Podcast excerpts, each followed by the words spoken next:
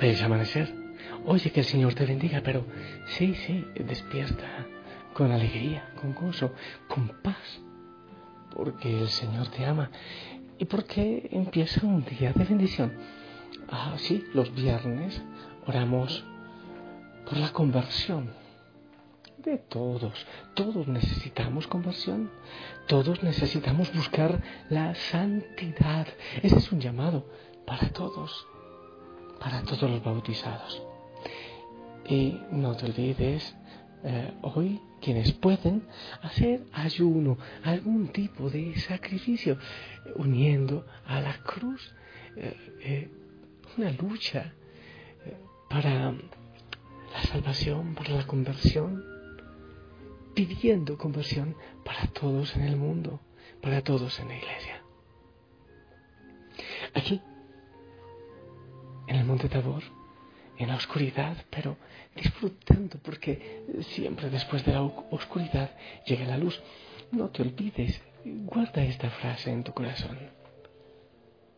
Cuando la noche se torna más oscura, es porque más pronto va a amanecer. No te olvides. Cuando la noche se torna más oscura es porque más pronto va a amanecer. No te olvides también las hogueras que se siguen abriendo en el mundo, siempre de la mano con la iglesia, siempre en las parroquias, pequeños grupos de personas que ayudan, que están orando, que se reúnen a crecer en, en oración a leer la palabra, a rezar el rosario, a ver una película, a reflexionar un, audio de la familia Osana, a servir en un hogar de ancianos, en un hogar de niños huérfanos, en fin, a crecer.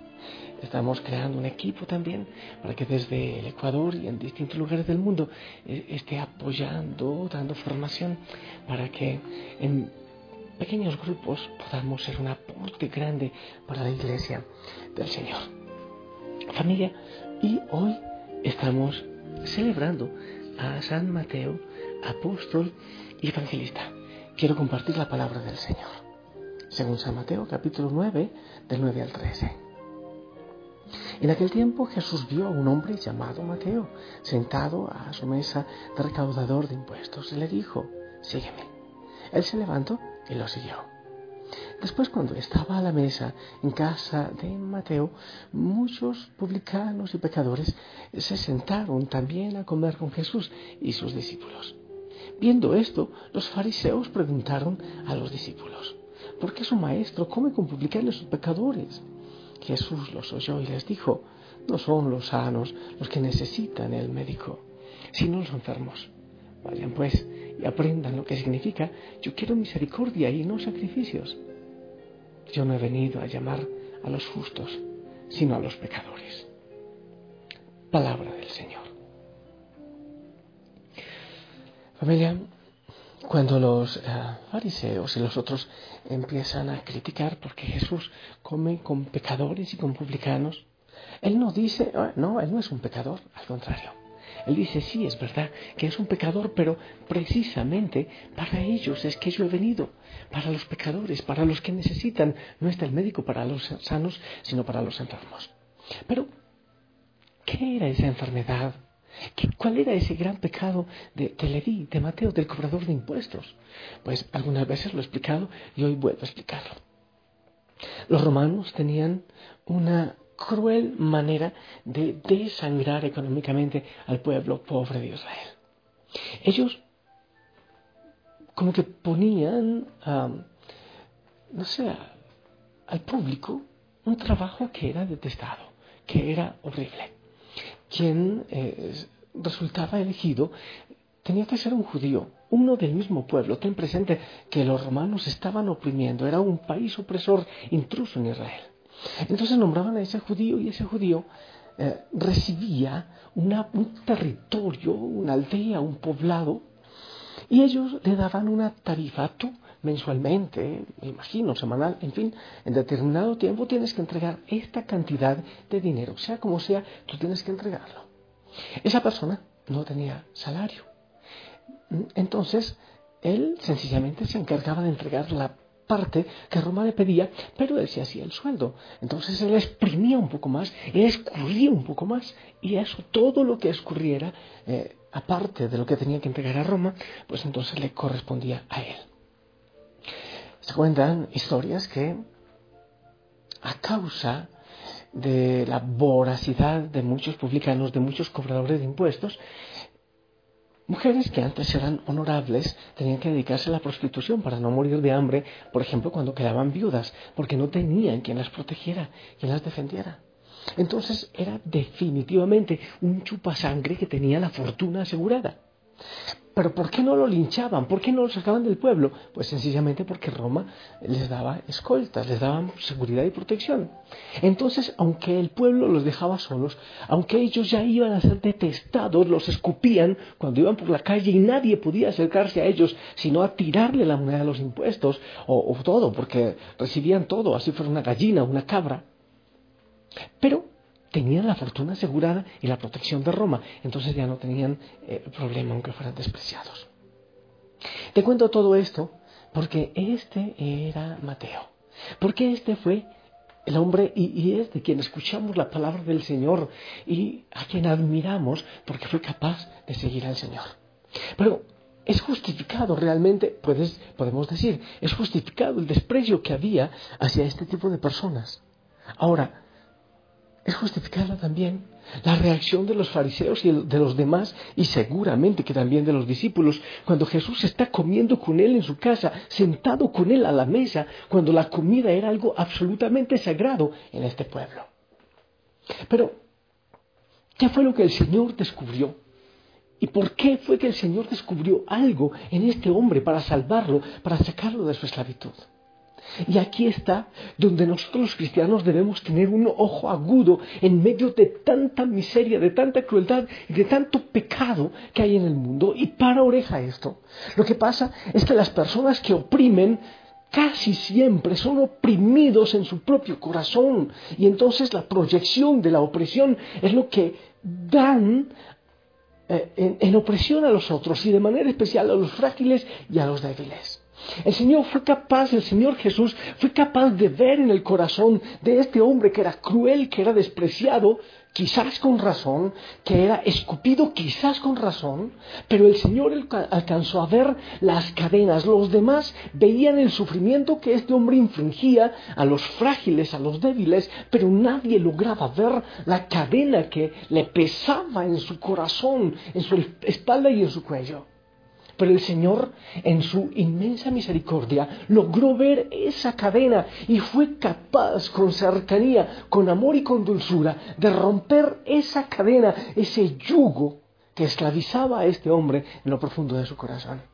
Hay muchas personas que son duras, que son crueles, pero porque en su corazón hay el tentador, el pecado, la historia de dolor, de pecado y de sufrimiento en su vida, quizás en su familia, que martirizan, que pesan, historia de la cual muchas, muchas personas todavía no se han podido liberar. Y viene a ser Jesucristo el único que puede regalar libertad de esas cadenas que nadie más ve.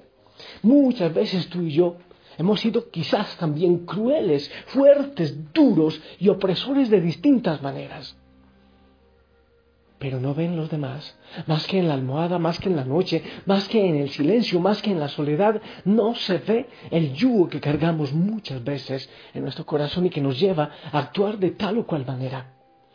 Vemos casi siempre la crueldad, vemos casi siempre eh, los defectos que tenemos, pero muy pocas veces podemos ver la cadena que los otros tienen en su corazón. Hay demasiada gente en el mundo que más allá de justicia necesita misericordia, que más allá de desprecio, de escupitajos, necesita es misericordia, es abrazo, es comprensión, es mano tendida de amor. Y es el Señor quien logra ver eso. Insisto, todos veían el pecado, pero nadie veía el dolor y la cadena. Quiere decir con esto que tenemos que justificar a los que erran, a los que pecan, a los que cometen eh, pecados abominables. Yo creo que no se trata de justificar, porque en medio de todas las cadenas alguien tiene por algún lado un resquicio de libertad para tomar decisiones. Pero siempre aunque haya que aplicar justicia, siempre debemos aplicar misericordia.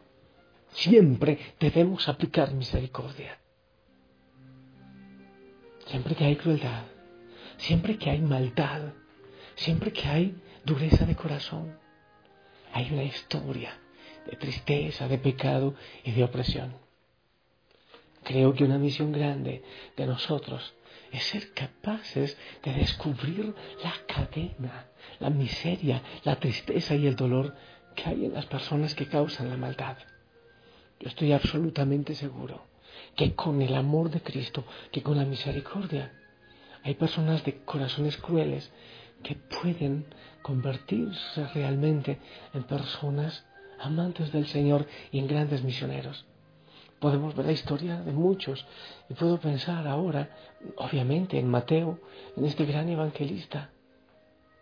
Podemos pensar en San Pablo y podemos pensar en muchísimo. Yo tengo grandes testimonios.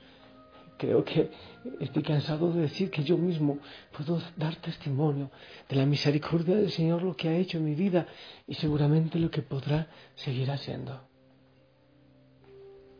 Ten mucho cuidado porque nosotros tenemos mucha facilidad para apuntar, para estirar con nuestro índice a las otras personas, a los pecadores. Pero nosotros, cristianamente, debemos ejercer mucha misericordia. Insisto, no se trata de justificar, pero creo que sí se trata de levantar en el nombre de Cristo y en su luz descubrir las cadenas de los que llaman malos. Mejor dicho, yo era un pobre diablo más. Tenía llena la barriga y la conciencia tan tranquila que llegué a sentirme bueno de verdad. Hasta que un día tocando esta guitarra, me hablaron de un tipo flaco y pelucón. Y de tanto ser contreras, yo que no quería problemas, me metí en esta locura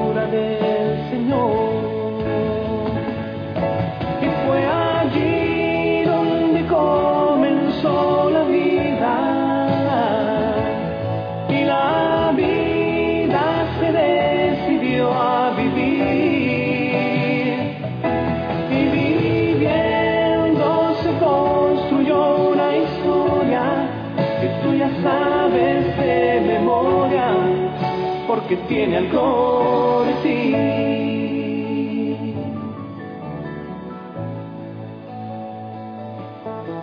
Me dio una fuerte cristianitis aguda, tan aguda que jamás llegué a sanar. Y junto a otros desahuciados nos conseguimos un barco y nos fuimos a buscar la libertad. somos felices juntos navegando, no, no, no, a pesar de las tormentas de alta mar. Y un amor puro y sincero que encontré en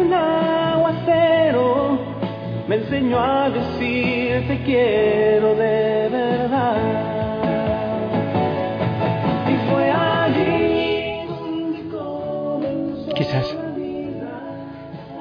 quizás en este momento yo esté hablando con un leví, con un publicano, una publicana, cobrador de impuestos. Hey,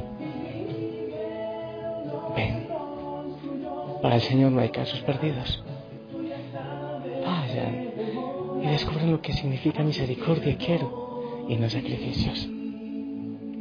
Señor tiene un lugar muy importante para ti en su corazón. No eres un caso perdido. Para el Señor no existe caso perdido.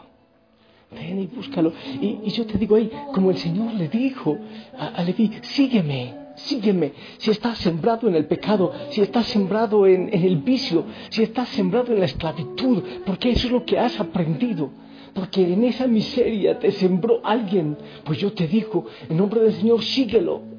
O que mis labios te digan lo que hay en el corazón del Señor, ven y sígueme, dice el Señor. Pero levántate, pero sacúdete para seguirle. Hay que levantarse. Encontrar el sentido, como lo hizo Mateo.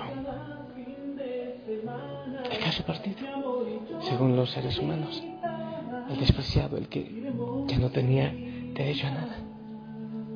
Para el Señor siempre hay una posibilidad. Te bendigo y, te pido por favor que vayas hoy también a llevar ese mensaje a muchos que están buscando esperanza y que no la han podido encontrar, que están buscando de tantas maneras. Lleva esa verdad, porque el mundo la necesita misericordia y no sacrificios. Te bendigo en el nombre del Padre, del Hijo, del Espíritu Santo. Amén. Piensa, en casa puedes tener algún Leví también, que lo que necesita es misericordia y amor. Espero tu bendición.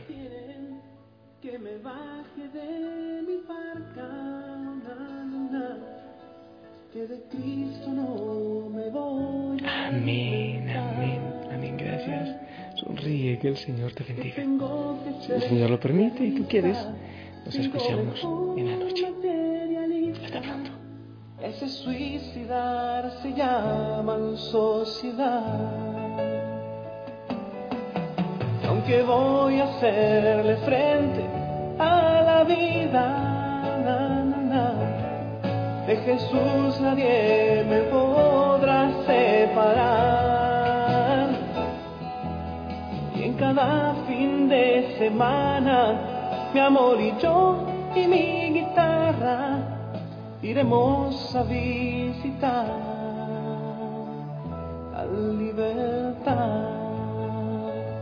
la libertad, la libertad, la.